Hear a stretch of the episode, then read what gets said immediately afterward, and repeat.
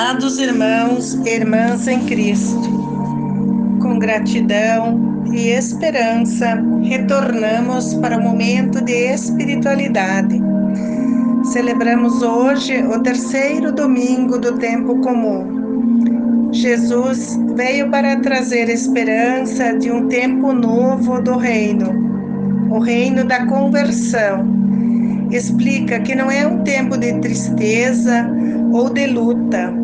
Chegou o tempo da salvação, de cumprimento das promessas para quem se dispõe à verdadeira conversão. Jesus mostra uma nova maneira de olhar para a lei. Ela não pode existir para escravizar as pessoas ou dificultar a sua vida. A lei que Jesus ensina é Amai-vos uns aos outros como eu vos amei. Ele ensinava-nos a viver com firmeza a nossa fé, não hesitar as mentiras dos homens. É preciso sempre pedir que nos liberte dos infortúnios, como a injustiça, a opressão, a frieza e a indiferença com as coisas de Deus. Ele entende as nossas fraquezas, mas não aceita a dureza do nosso coração. Quem fundamenta sua vida na pessoa de Cristo, nada o abala, pois com ele vivemos numa ação misericordiosa de um Deus que quer nos salvar. Não nos oferece normas de vida, mas se une a si e nos faz participantes de sua vida divina. Ele assumiu a humanidade e mostrou-nos que é possível viver de um modo novo a nossa realidade humana. Não precisamos procurar longe de nós a salvação. Ela está perto, ao nosso alcance, ou melhor dizendo, dentro de nós. Basta querer e acolher esse caminho.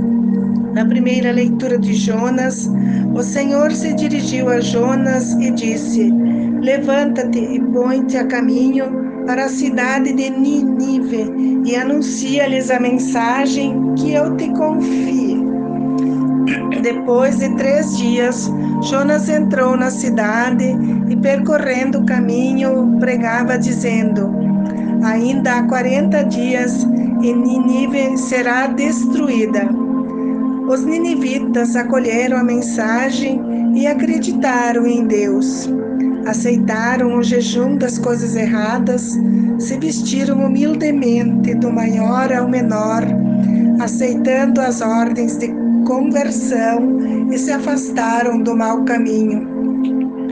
Deus, vendo o povo cumprindo as suas ordens, compadeceu-se deles e suspendeu o mal que tinha ameaçado. Na segunda leitura, Paulo fala aos Coríntios que o tempo está abreviado e que as coisas deste mundo são como se não existissem. Na hora da passagem para a vida eterna, não leva nada. A figura desse mundo passa, desaparece. Se não tivermos feito nada para o reino de Deus, partimos sem nada.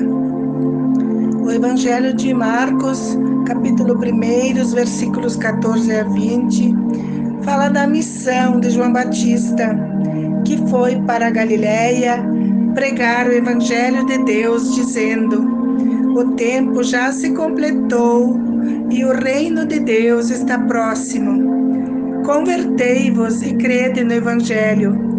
E Jesus, passando na beira do mar da Galileia, viu André e seu irmão pescando e lhes disse: Segui-me, e eu farei de vocês pescadores de homens. E eles deixaram as redes e seguiram a Jesus.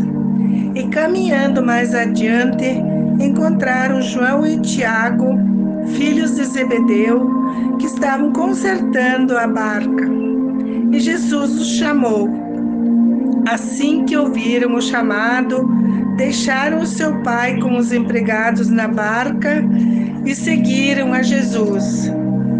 Hoje, Todos nós somos chamados para seguir o Senhor e viver aqui e agora ou em qualquer circunstância o que Ele nos ensinou.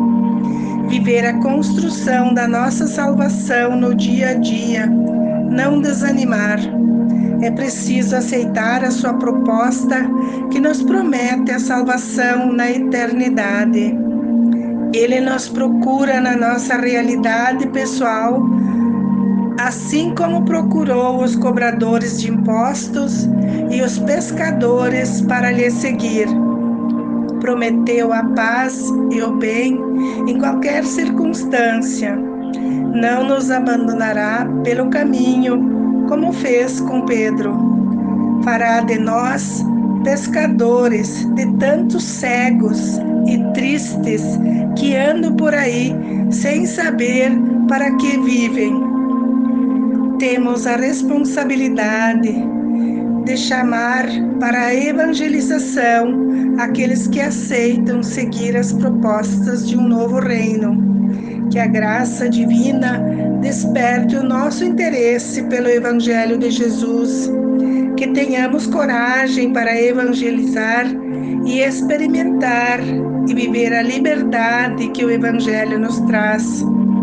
A semente foi lançada mas seu fruto dependerá da condição de aceitar e dos cuidados que precisa ter no acolher e no testemunhar todos os dias de nossa vida. Um ótimo domingo a todos, uma semana de oração e de reflexão sobre o verdadeiro chamado de Deus.